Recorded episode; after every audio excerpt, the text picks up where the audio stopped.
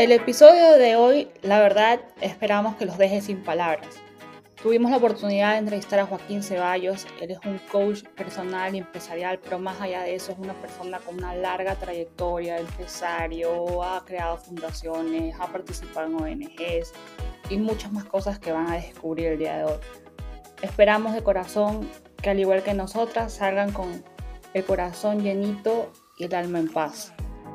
De tener una mentalidad de querer salir y cambiar el mundo. Pero como bien lo dijo Joaquín, como bien lo hemos analizado previamente, para cambiar el mundo primero tenemos que cambiar nosotros mismos y ser coherentes entre lo que decimos y hacemos.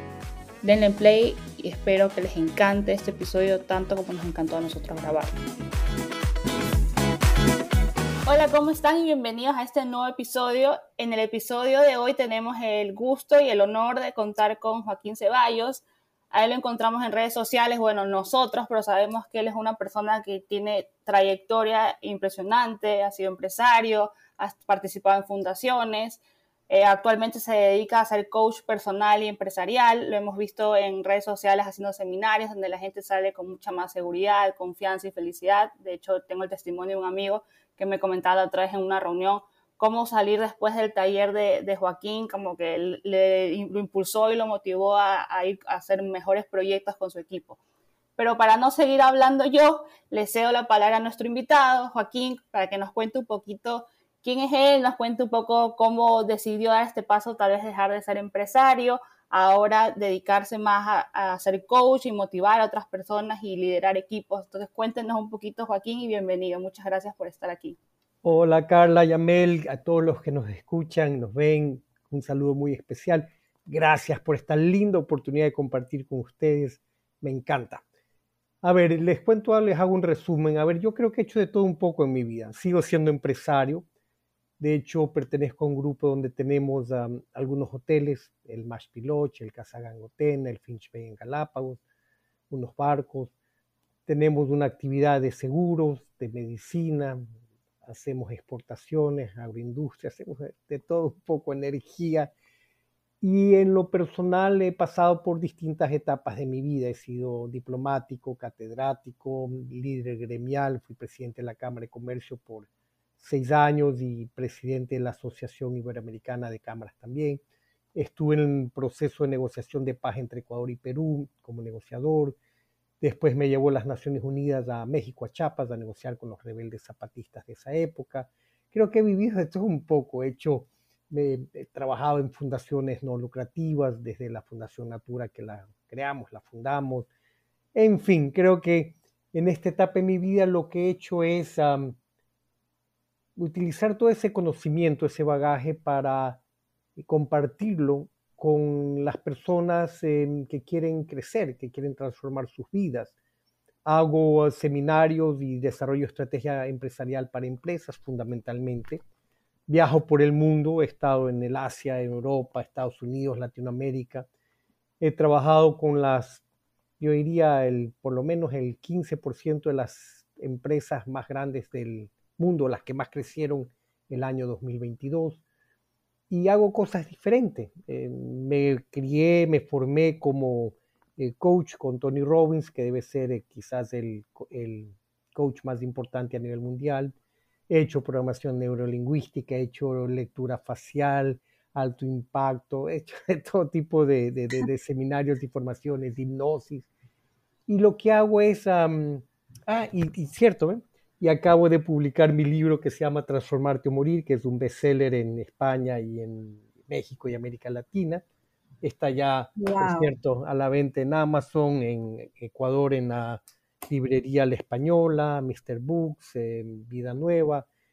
Y lo hago, lo, o mejor dicho, lo hice porque creo que cuando escribes un libro es porque quieres compartir algo que crees que le va a servir a las personas. En este caso, el libro está dirigido a todos los que quieren poner una empresa, todos los que sueñan en grande, mm. para todos los empresarios que ya son exitosos y quieren llevar su empresa a organización a otro nivel, para las personas que están atravesando circunstancias y momentos difíciles que creen que, que no hay salida.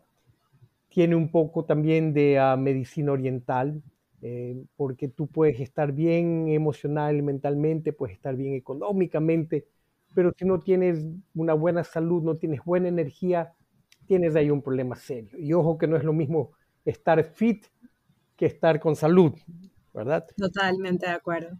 Eso es. Eso es un poco en resumen lo que hago, pero lo disfruto. Y lo que cuando tú haces algo con pasión, créeme que, como digo yo, el universo, la vida se te abre porque disfrutas cada cosa que haces.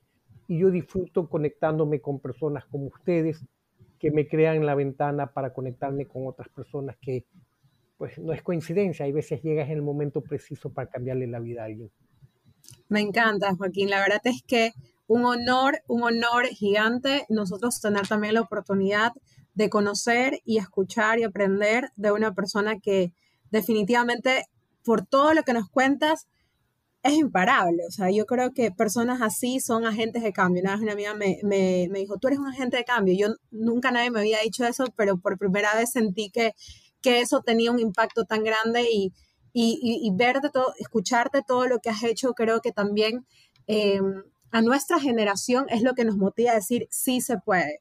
Y por ahí va justamente nuestra primera pregunta de este episodio, porque creo que estamos atravesando como las personas que nos escuchan como estos deseos de salir adelante eh, a nivel de, generar cambios, de ser parte, no quedarnos en el balcón. Creo que una vez me acordé ahorita del Papa Francisco, que obviamente es, un líder a nivel, eh, a nivel mundial, eh, que él decía, no se queden, o sea, en el balcón, bueno, le da el mensaje a, a, sus creyentes jóvenes, por decirlo así. Y de ahí nace la pregunta de por qué tú crees, de alguna manera en tu experiencia, de que muchas personas a veces nos detenemos, o sea, sabemos que queremos llegar lejos, sabemos que quieren, por ejemplo, yo siempre he dicho, quiero ser una gran gerente. Me encanta, me encanta, me encanta esa visión. Este, pero igual llega un día donde digo, no puedo. Y sé que eso nos pasa a muchas personas, a mucha gente de mi edad, porque no sé si es algo de ahora o es algo que siempre ha existido, pero ¿por qué crees que nos pasa? A ver, quiero comenzar diciendo que un rayo de sol es suficiente para borrar millones de sombras. ¿Y por qué hago este comentario? Porque cuando tú cambias, el mundo cambia. Nosotros siempre pensamos que es al revés. Primero tiene que cambiar el mundo para yo cambiar. Es decir, y la pregunta tuya tiene que ver con em, la historia que te cuentas de la vida.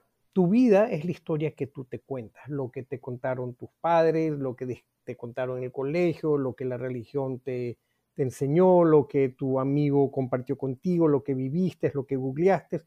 Toda esa información la tienes tú almacenada en tu subconsciente y así ves el mundo.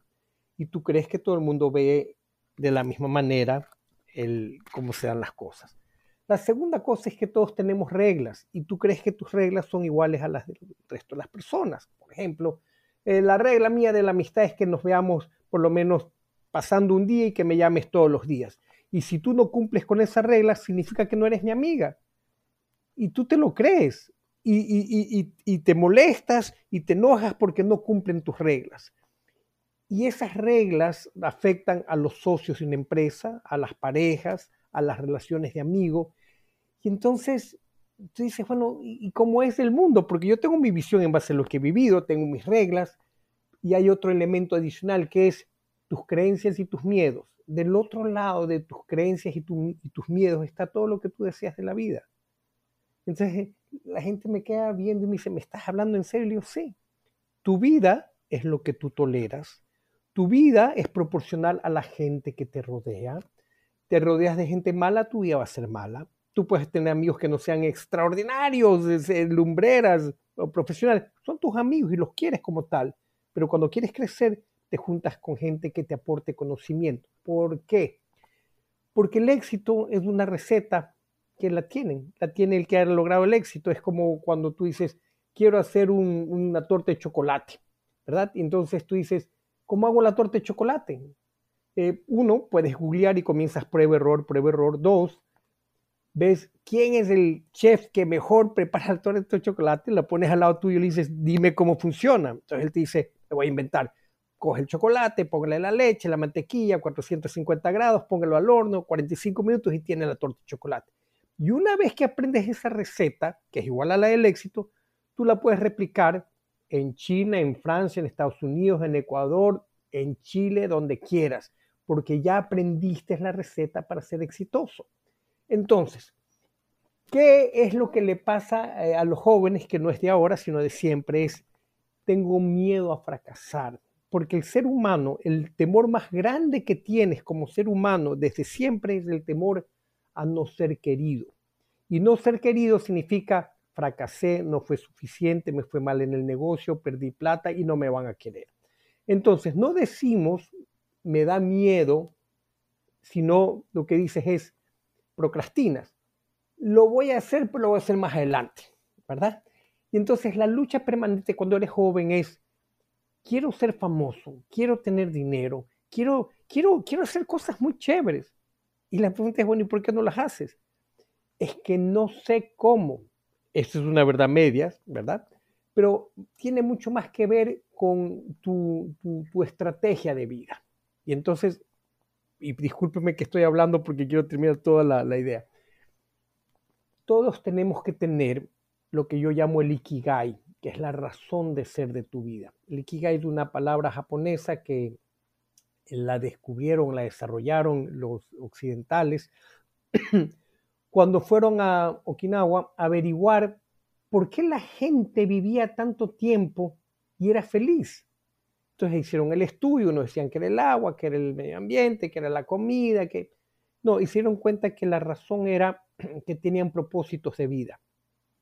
Cuando tienes un propósito de vida, tu estrategia de vida es mucho más clara la mayoría de los jóvenes y de gente mayor no tiene estrategia de vida, no sabe lo que quiere la vida. Y para poner, para graficar esto mejor, yo le haría una pregunta a quienes nos escuchan. Primera pregunta, ¿qué tendría que pasar en tu vida para que tú seas feliz? La mayoría de la gente no lo sabe. Entonces, si no sabes qué tendría que pasar en tu vida para que seas feliz, ¿cómo vas a ser feliz si no sabes qué tendría que pasar? Y lo cierto es que mucha gente me dice, Joaquín, yo para ser feliz lo que necesito es dinero. Y yo le digo, oye, yo trabajo con muchos ejecutivos multimillonarios de Europa, del Asia, que tienen todo el dinero del mundo y viven en depresión profunda. Porque éxito no es igual a dinero, felicidad no es igual a dinero, ¿verdad? Pero así nos prepararon de chico y nos prepararon desde el cuento de hadas que te dicen, y vino el príncipe y te dio un beso y te subiste en la carroza y fueron felices toda la vida. Y cuando a ti no te pasa eso, tú dices, ¿y por qué a mí? O sea, ¿yo qué tengo? ¿Por qué yo no puedo ser feliz? ¿Por qué no apareció el príncipe? ¿Por qué no llegó la carroza? ¿Por qué no tengo dinero? ¿Y por qué no soy feliz? Y asocias la felicidad con algo externo, con algo tengo que lograr, comprarme un carro para ser feliz, casarme para ser feliz, tener un hijo para ser feliz. Yo lo que enseño en mis seminarios es ser feliz ahora y cómprate el carro y cásate cuando quieras, porque la felicidad es una puerta que se abre de adentro hacia afuera. Uno. Dos, tienes que tener propósito de vida, saber qué quieres de la vida. Tres, tienes que aprender a interrumpir tus patrones de conducta para manejar los miedos y tus creencias. Por eso es que hago yo que la gente camine descalzo sobre fuego, sobre vidrios, doble clavos con la mano, etcétera, etcétera, etcétera. Porque estoy reentrenando el cerebro y haciéndolos pensar de una manera totalmente distinta para que te redescubras, te aceptas como eres, sepas que no hay nadie como tú, no hay persona más perfecta que tú en tu ADN y siendo tú, siendo auténtica, eres la mejor versión y serás probablemente muy feliz. Pero siempre queremos ser como la otra persona porque pensamos que la otra persona tiene lo que nos hace falta. Perdónenme, me extendí un poco, pero era como que más o menos por aquí va la cosa de, de la vida. No, y está súper bien porque, bueno, creo que escucharlo a, a usted es súper gratificante y te hace reflexionar muchísimo, pero a veces, por lo menos a mí me pasó, como que a veces tiene que pasarte algo, no sé, fuerte, importante en tu vida para que realmente reflexiones. A mí personalmente, creo que lo he comentado ya en otros episodios, yo estaba haciendo mi maestría cuando empezó la pandemia, bueno, se murió mi abuelo, me pasaron muchas cosas, entonces en estos tres años realmente me ha cambiado totalmente la mentalidad y realmente todo lo que usted dice, lo siento realmente, pero porque he vivido cosas súper fuertes. Pero creo que si no llegas a ese punto de vivir algo así de trascendental en tu vida, como que sigues en piloto automático. Entonces yo creo que ya encontré mi propósito de vida, pero porque me pasó como un punto y aparte, ya, o sea, fue como que volví a nacer. Pero digamos, si no te pasara algo así, porque la, verdad que lo ideal sería que no tenga que pasarte una situación grave en tu vida, de que sean varios acontecimientos para llegar a encontrar ese propósito, ¿qué usted le recomendaría a las personas de que tal vez no han tenido que vivir algo así de fuerte en una cadena de sucesos en un periodo corto de tiempo para que realmente eso te, te explote y realmente quieras decidir hacer un cambio interno en tu vida? Entonces, ¿qué les recomendaría a las personas que nos escuchan? A ver, Carla, el problema de las personas es que piensan que no debemos de tener problemas, que la vida no es para tener problemas. Yo, por cierto, en el lenguaje que yo uso, yo como Joaquín con Joaquín, yo nunca digo problemas, digo desafíos, porque si digo problemas, ya me comienza a pesar la vida. Si digo desafíos, digo, caramba, que hay una oportunidad, ¿qué hago? Y mi cerebro funciona así. La gente cambia por inspiración que no es lo mismo que motivación. La motivación se te va a los cuatro o cinco días. La inspiración es cuando tú quieres ser como esa persona, como ese jefe que tú tienes que dice, wow, me encanta cómo es, mira cómo me habla, mira cómo se comunica, mira cómo él con el ejemplo nos enseña cosas, mira lo amable y generoso que es. O sea, este tipo me inspira, es, mi mentor, quiero ser como él. La gente cambia por inspiración o por desesperación, que es, ya no tengo otra opción más en mi vida, tengo que cambiar.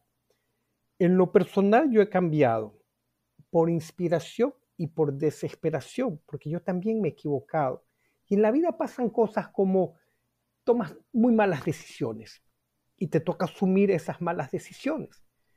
Y hay veces la vida simplemente te da, te pasa la factura de algo que tú no esperabas y te toca también aprender a reinventarte y transformarte. Por eso el libro mío se llama Transformarte o Morir. Morir porque hay gente que está viva, eh, está muerta en vida.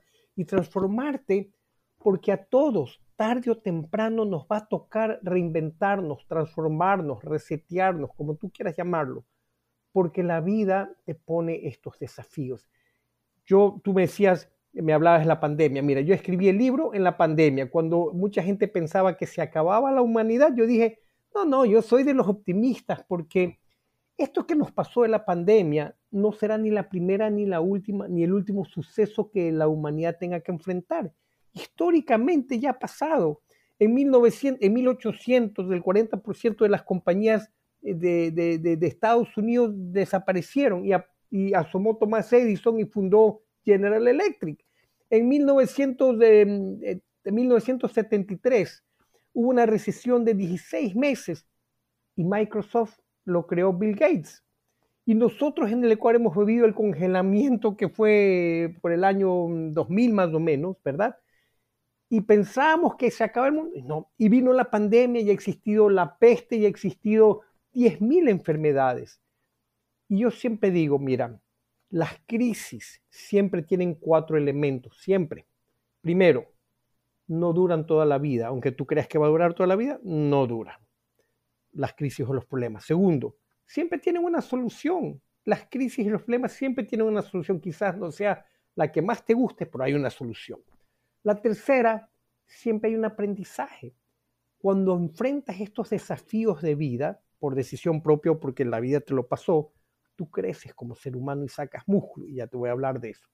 Y la cuarta, es siempre hay un mentor o alguien que te acompaña en ese crecimiento para superar el problema. Cuando yo me refería al, al, músculo, yo hice un seminario con mi maestro, con quien me gradué, yo convertí en su discípulo de Tony Robbins, y en un día que hicimos un seminario que de hecho está en Netflix, si tú pones en Netflix, no soy tu gurú, o Tony Robbins, vas a ver este, lo que te estoy contando. Y dentro de este seminario, eh, que duraba cinco días. El cuarto día es el Día de los Suicidas. Y tú dices, caramba, ¿qué seminario este del Día de los Suicidas? Es que tú no sabes, cada persona está viviendo una batalla propia que tú la desconoces. Cada persona tiene cicatrices que tú jamás pudieras imaginar. Bueno, el Día este los Suicidas dice, párense, pónganse de pie quienes están pensando o hayan pensado en suicidarse. Se comienza a parar gente y tú te quedas como loco y dices, oye, pero qué caramba, ¿qué está pasando aquí? y se para esta chica que es brasilera, eh, viene de Brasil de una, eh, de una, ¿qué sería? Fundación, que no es la palabra, bueno, que se llama Los Hijos de Dios. Y esta congregación, a partir de los 5 o 6 años, tú eres un objeto sexual para cualquiera de esta congregación, los hijos de Dios. Y esta chica se escapó a los 20 años desesperada para llegar a este seminario porque ella, me, como decía, me siento mal, no sé lo que es amor, me siento abusada, mi vida se me ha venido para abajo, no sé, no, no, no sé lo que es amor. Y entonces tú ves y aprendes a interrumpir patrones de conducta y aprendes a hacer lo siguiente, que es, nunca es lo que te pasa en la vida, nunca es lo que te pasa en la vida, sino el significado que tú le das a lo que te pasa. Esta chica venía con todo esto que había sufrido y vivido. Y Tony Robbins lo que le dice es, mira, tu cuerpo va a cambiar todos los días, todas las semanas, cambia tu piel, todo. Tu problema es del alma, pero estás en un lugar seguro. Mira tú cómo ya comienza a, con un diálogo y eh, a, trabajarle sus emociones, porque son las emociones las que gobiernan el mundo. Eh, la guerra es producto de una emoción, el amor es producto de una emoción, el que estemos aquí es producto de una emoción, em, ¿verdad? Entonces, él le dice, estás en un lugar seguro y hay veces pasas cosas en la vida que no tienen explicación, pero hay un ser superior, llámese como tú quieras llamarlo, Dios, Alá, el universo, lo que quieras, que es como el entrenador del gimnasio, que te dice, haga 500 abdominales, y tú cuando ya no puedes más porque te duelen, te dice 50 más. Las que te sacan el músculo son esas 50 más cuando tú ya crees que no puedes más. Y entonces le dice, la vida te ha mandado a este gimnasio, donde tú has tenido que sacar un músculo muy doloroso. Pero tiene un propósito de vida, porque tu peor momento se convierte en tu mejor momento, porque hoy tú vas a comenzar a ayudar a hombres y mujeres abusadas y violadas, porque solamente tú tienes el conocimiento del dolor y del músculo que tuviste que sacar para resolverlo. Esa chica, el primer desafío que tuvo que asumir era coger tres hombres, que, tenía un rechazo, tres hombres que sean sus tíos de por vida. Uno de esos me escogió a mí, me tocó coacharla que esta chica en determinados momentos quería volverse a suicidar, me tocaba interrumpir sus patrones de conducta por teléfono, porque ella estaba en Brasil, yo en Ecuador o en España. Y finalmente ella superó esa emoción, ese significado que tenía ella arraigada de lo que era su vida por un nuevo concepto. Hoy es una coach famosa en Brasil, yo diría a nivel mundial, trata a hombres y mujeres violadas, porque sabe, sabe cómo hacerlo. Entonces, tu peor momento puede ser tu mejor momento porque te es una lección muy grande. Y dos, nunca es lo que te pasa, es el significado que tú le das a lo que te pasa. Y la vida cambia en un instante cuando tú le das un nuevo significado y rompes tus creencias, esas creencias que te dicen, ah, yo no soy buena para las matemáticas, eh, yo no sé cocinar, a mí siempre me va mal en el amor, yo no pongo un negocio porque seguro pierdo la plata. Ese diálogo interno que tú tienes es terrible. Entonces tienes que aprender a conversar contigo mismo y comenzar a darle significados distintos a cómo tú ves cosas que te afectan porque son negativas. Me volví a extender, pero es que me encanta la pregunta. No, les agradecemos muchísimo. Yo estoy así como, creo que cada, cada, cada vez que lo escucho tengo 10.000 preguntas a hacer y creo que nuestros oyentes van a estar en la misma porque es importante, es importante escuchar este tipo de mensajes, este contenido, como para poder hacer pequeños cambios en, nuestra vida. Yo creo que muchos, por ejemplo, yo siempre digo como que tengo ganas de hacerlo todo, pero también sabemos que todo es paso a paso.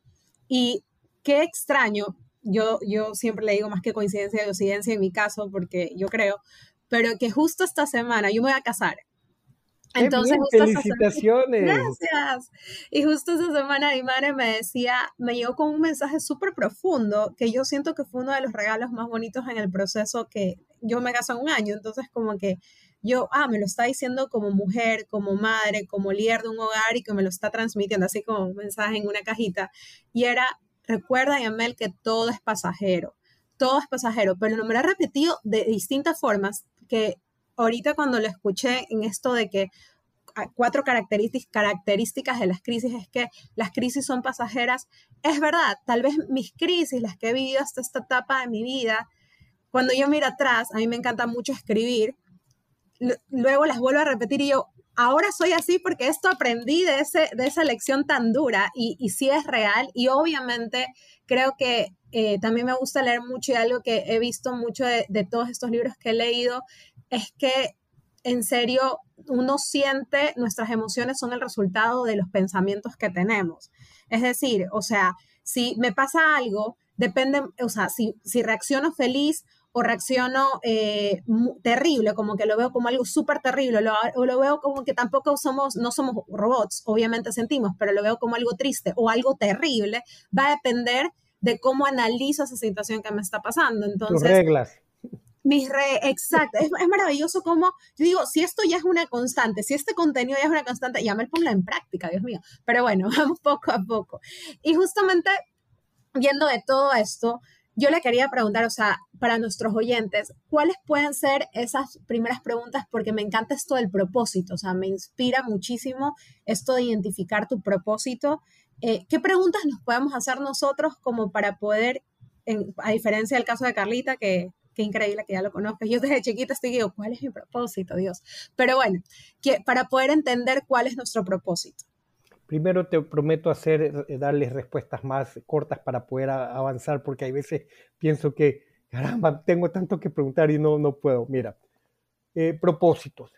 Lo primero, yo siempre digo, hay cinco, así como las empresas tienen su plan estratégico, su visión, su misión, las personas debemos de tener un plan de vida. Primero, tengo que saber dónde estoy, uno, a dónde quiero ir, dos, tengo que hacer un plan, tres, tengo que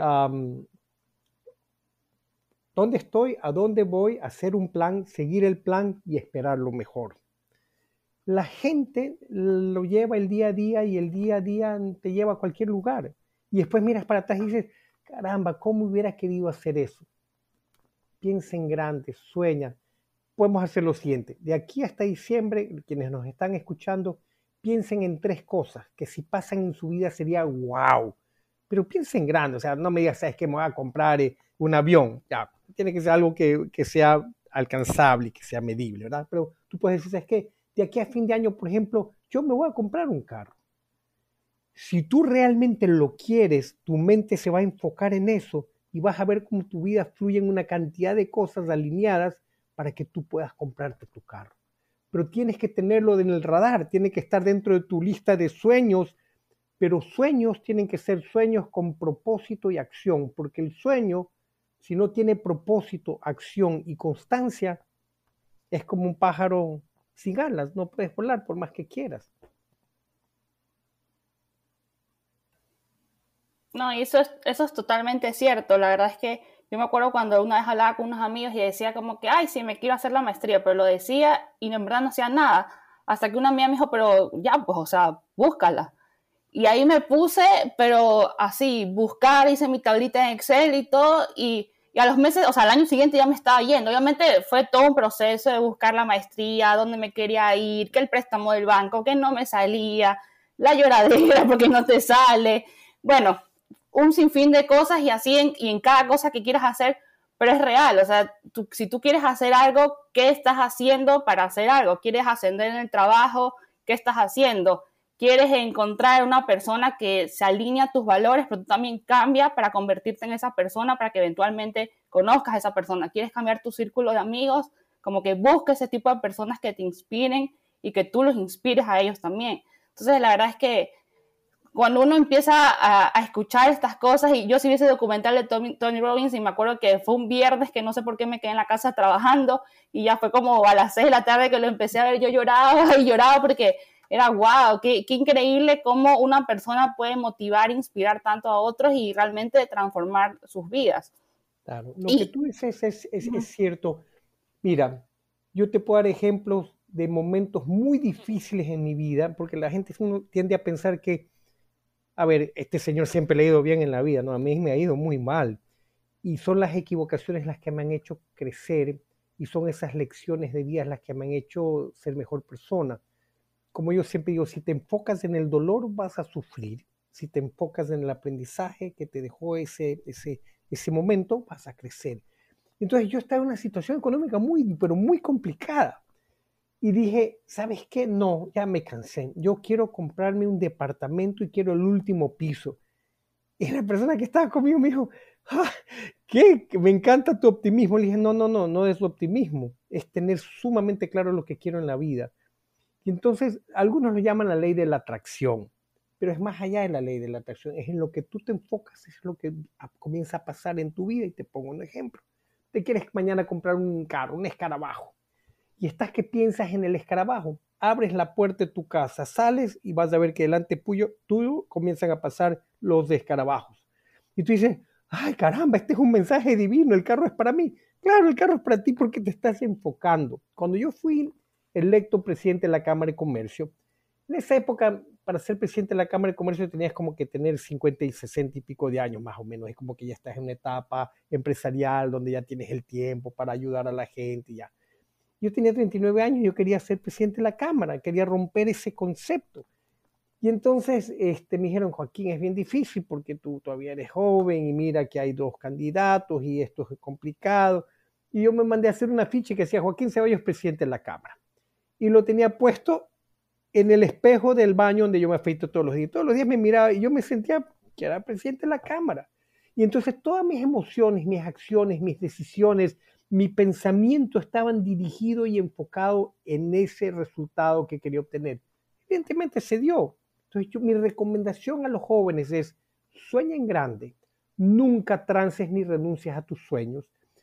Si no te funciona, cambia de estrategia. Y si no te funciona, ¿qué haces? Cambia de estrategia. Y si no te funciona, cambia de estrategia hasta que una de las estrategias funcione y logres tu objetivo. Pero la gente lo que hace es, como pongo un objetivo y no funciona, bajo mi, bajo mi, nivel, mi estándar, y cambio y transo por algo más pequeñito para sentirme bien. No, no trances, sueña en grande. Lo único que te detiene entre lo que tú quieres, entre lo que tú eres y tus sueños, son tus miedos. Del otro lado del miedo está todo lo que tú deseas de la vida. Eso es. Estoy súper inspirada. La verdad es que creo que muchas personas, primero, wow, o sea, me imagino que a los 39 años decidir ser presidente eh, de la Cámara habrá sido como algo de, a ver, porque mi, mi papá fue, estuvo en este tema de presidentes del Colegio de Ingenieros Eléctricos acá en, en, Guayaquil y sí sé cómo, se, cómo funciona este tema de los gremios y, y es, era súper inspirador. Creo que esta idea de primero créetelo tú, Luego como que nadie te va a tirar flores. Muchas de las personas que aquí es, uno tiene que creérselo, mirarse al espejo, ya voy a poner ahí, voy a hacer esto, hoy, hoy día en la noche termino esto y me comienzo a ponerlo. Pero es porque en serio uno es la única forma, el único como que inspirador que va a existir eres tú mismo, o sea, como que de ahí tú transmites el mensaje y eso es súper bueno. Y yo quería igual eh, da mucha curiosidad. Creo que aquí todas somos muy curiosas y queríamos también preguntarle cuáles han sido como que dentro de todo ese tiempo que ha trabajado, pero más que todo en personas jóvenes, eh, los casos que más le ha llamado la atención, que usted dice, wow, o sea, estos son casos que, que vale la pena contar.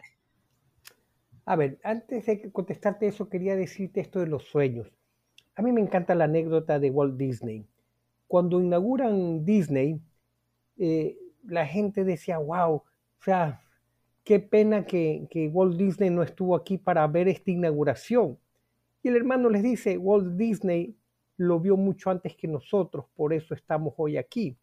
Porque la verdad es que él compró un pantano en la Florida y entonces imagínate hoy en día, tú vas donde tu banquero y le dices, mira, tengo estas tierras que son un pantano pero yo con un ratón que se llama Mickey, un pato que se llama el pato Donald y, que sea un perro que se llama Tribilín, me voy a hacer multimillonario, vamos a hacer un parque de diversión. ¿Qué te dice el banquero? Sí, sí, señor, ¿cómo no siga nomás estar loco? Bueno, los que cambian la historia son los locos porque ven lo que nosotros no ven, no vemos. Y aquí tengo yo un análisis. Yo siempre digo que los gerentes se enfocan en estrategias y resultados. Los líderes cambian el mundo. ¿Y, qué, cuál es la cualidad del líder? Yo siempre digo, mira, los seres humanos tendemos a mejorar, que es lo que yo hago lo voy a mejorar un poquito, le cambio dos o tres cositas para que sea mejor. Y es válido.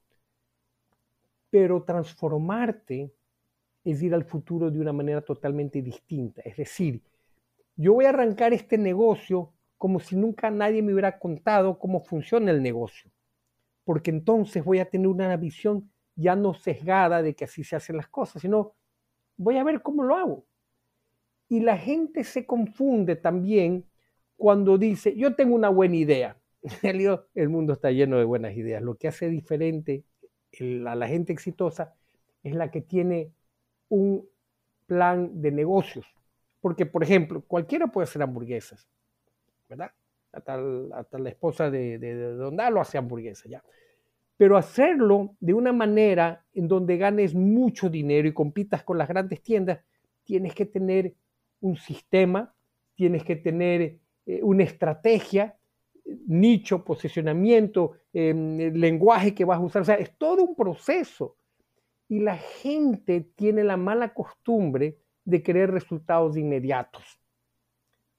A Zayn Bolt, que nadie lo conocía al jamaiquino, fue campeón olímpico y se preparó años y la competencia duró menos de 10 segundos, 9.8 ni sé cuánto tú trabajas tres meses y no te funciona y dices, esto no es para mí, no sé, esto aquí no funciona. Yo digo, ¿cómo así? Yo soy empresario, mira, nuestras empresas en cada sector son líderes, realmente son líderes. Y nos ha tomado años. Pero hay, ¿cuáles son los ingredientes? Y esto que nos escuchen los que quieren poner un negocio. Lo primero, tú tienes que creer que hay un tesoro, que vale la pena el tesoro que estás dispuesto a hacer el sacrificio para llegar al tesoro y que no vas a renunciar hasta encontrarlo. El empresario tiene que creer que va a poner un negocio súper bueno, tiene que ser constante, porque créeme que cuando eres empresa pequeña ganas dinero, cuando creces y pasas a ser empresa mediana no ganas casi dinero, y cuando eres empresa muy grande ganas mucho dinero. Pero la gente solamente ve lo que ganas, pero no sabe el sacrificio que hay detrás de eso las responsabilidades, la competencia, el desafío.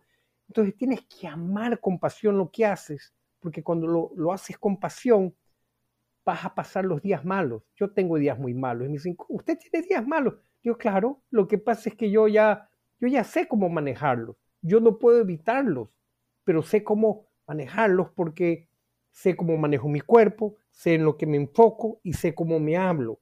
Y esas tres cosas hacen la gran diferencia porque interrumpen tus patrones de conducta de que esto no es para mí, esto no va a funcionar. No, no, no. Yo muevo mi cuerpo, mi oxigeno, hago ejercicio, medito, lo que tenga que hacer, bailo para tener mi cuerpo oxigenado en movimiento, para poder hablar con energía, para, para tener esa, esa, esa energía que te da y esa vitalidad que te da el oxigenarte. Dos, me enfoco en lo que quiero, no en lo que me hace falta. Y la gente generalmente se enfoca en todos los problemas. Yo me enfoco, yo ya sueño en grande. Yo ya, el cerebro no distingue realidad o no realidad, pasado, presente o futuro. El cerebro funciona en, función, valga la redundancia, de lo que está, percibiendo. Entonces, el que sueña en grande, yo ya está viviendo el, el resultado de lo que quiere lograr. Esa es la energía. Me enfoco en eso y me hablo bien, porque nos hablamos en negativo. Y entonces si te hablas en negativo, ¿cómo vas a, cómo, cómo vas a crecer? ¿Cómo vas a ser exitoso? ¿Cómo vas a vencer los malos momentos? Caramba, el lenguaje, Focha, esto no es para mí, no, esto yo no soy bueno para esto, eh, caramba, eh, no me va a funcionar. ¿Cómo te va a funcionar si tú mismo te estás haciendo barra en contra? La publicidad que hace que tú prefieras un producto que otro lo que hace es que trabaja tu subconsciente con un lenguaje apropiado para que tú digas, no quiero esto, quiero esta marca. Y tú, que tienes un canal de televisión o una radio 24 horas, te hablas en negativo, no tiene sentido.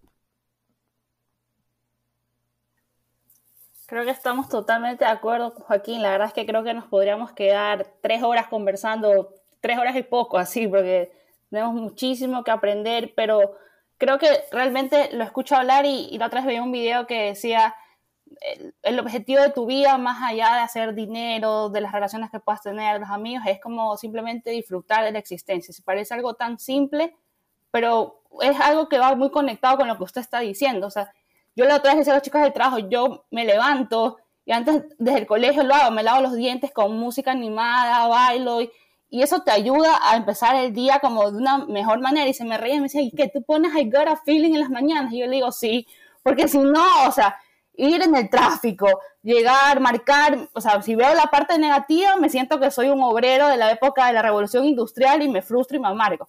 Pero si voy a sentirme como que, wow, voy a dar lo mejor de mí, o sea, me emociona. O sea, y si yo me dejara contaminar por lo que ustedes me dicen, y se los dije así, si yo me dejara contaminar por lo que ustedes me dicen, me frustro y me amargo todos los días. Yo salgo a caminar por la 9 de octubre y un día me siento que estoy en París, un día me siento que estoy en Nueva York, un día me siento que estoy en Río de Janeiro, porque así es como que mi mente no se siente frustrada, decir, ay, no, estoy estancada en el mismo sitio, no, no tengo tal vez el chance de viajar como yo quisiera, etcétera, etcétera y la verdad es que todo esto lo he aprendido no sola, lo he aprendido leyendo, lo he aprendido en podcast, lo he aprendido de personas como usted.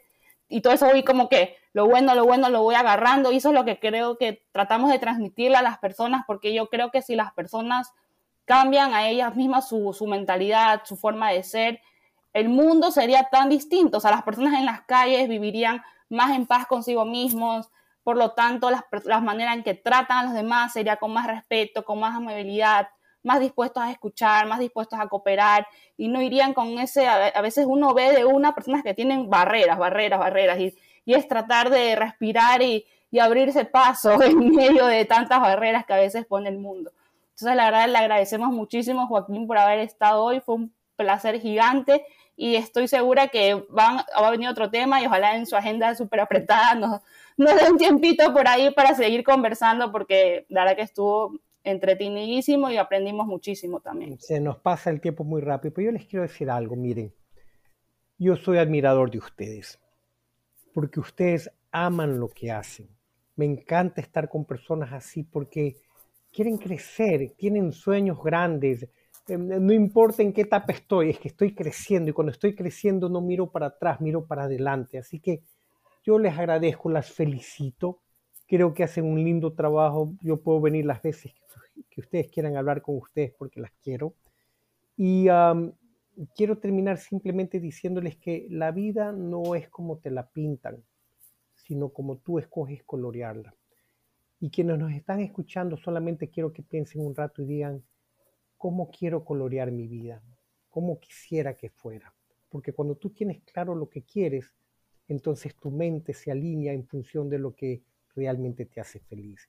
Ustedes el día de hoy me han hecho muy feliz y quienes han tenido la amabilidad de escucharme también lo han hecho y espero que se lleven aunque sea una semillita para su corazón, para que florezca y sepan que tienen el combustible, que son maravillosas, que son mucho más de lo que ustedes se imaginan y que la vida les va a sonreír. Solamente tengan fe y quiéranse porque eso es importante.